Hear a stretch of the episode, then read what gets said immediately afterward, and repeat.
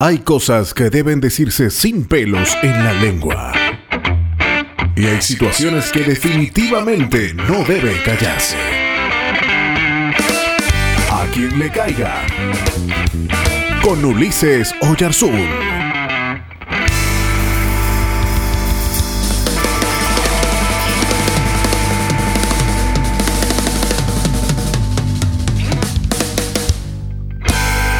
Estamos buscando pastor y nos han llegado algunos currículums, pero ninguno está a la altura. Llegó Noé, pero el desubicado se emborrachó y quedó desnudo tirado en su parrón. Por ahí un tal Abraham también escribió, pero supimos que abandonó a la madre de su primer hijo y a ese niño en el desierto. Además es un mentiroso que le dijo a un rey que su esposa era su hermana. Un tal José nos escribió, pero tampoco nos parece un buen ejemplo ya que su esposa ni siquiera es creyente de nuestra fe, es una pagana, hija de un sacerdote egipcio. Nos llegó por ahí también el currículum de Moisés, pero no nos parece un buen ejemplo, no sabemos bien qué pasó con su esposa y sus hijos, pero nos llegó noticias de que es un hombre de segundas nupcias. ¿Nos van a creer? Matrimonio del cual sus hermanos no estuvieron de acuerdo. Samuel el profeta nos escribió, pero tampoco nos parece un buen ejemplo, pues sus hijos no siguieron el camino de su padre es un mal precedente. Pues saben, queremos a un pastor que tenga a sus hijos en sujeción. Otro que nos escribió fue un joven guerrero llamado Jonatán. Pero hemos sabido que su padre está muy preocupado y ya han discutido varias veces por su amistad tan singular con otro jovencito judío.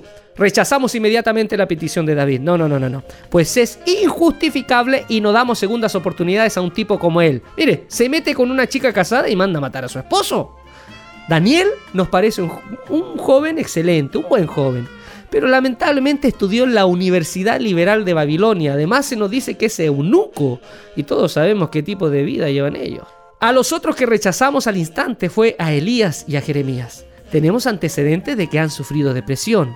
Eso nos parece lamentable, desafortunado, pero queremos que nos entiendan. No queremos exponer nuestra comunidad a personas tan inestables como ellos. Oseas también nos escribió, pero sabemos que su esposa lo dejó. No nos parece buena idea un pastor en esas condiciones. ¿eh? Jonás nos parece tan desagradable como persona. Es tan ácido que ni el pez lo aguantó y lo vomitó. Un tal Pedro nos escribió, pero no nos gustan los comentarios que hemos recibido. Negó a su amigo en un momento crucial. Además que un colega de él llamado Pablo lo confrontó delante de algunos por discriminar a creyentes de otras etnias. Saulo de Tarso y Timoteo no pueden ser pastores porque son solteros y nuestros estatutos dicen que solo pueden ser pastores hombres casados. Tomás tampoco nos convence. Nos han llegado comentarios que no es un tipo convencido de lo que cree. No me van a creer. Hasta nos llegó una solicitud de un maestro joven llamado Jesús de Nazaret. Lo que nos complica de él es su nacimiento tan irregular y comentado. Además no estudió en nuestro seminario teológico y nos parece muy liberal pone a las personas y sus necesidades por sobre nuestros estatutos. Además que se junta con pecadores. Nos preguntamos dónde está el testimonio de ese hombre como siervo de Dios. Miren, sus enseñanzas nos dejan perplejos. Nos dicen que no creen las jerarquías, que según él los líderes no deben mandar sino servir, y que no debe haber separación entre laicos y sacerdotes, que somos todos hermanos de un mismo padre. No, eso echaría abajo nuestro cuerpo de pastores. Muy liberal ese joven, muy liberal. Pero encontramos a un excelente candidato. Es de confianza. Sabemos que ha sido nombrado tesorero varias veces en distintas organizaciones. Es un hombre con ambiciones y de espíritu emprendedor, preocupado de los pobres. Y ya lo contratamos. Su nombre es Judas Iscariote nuestro hombre. ¿Todavía estás ahí?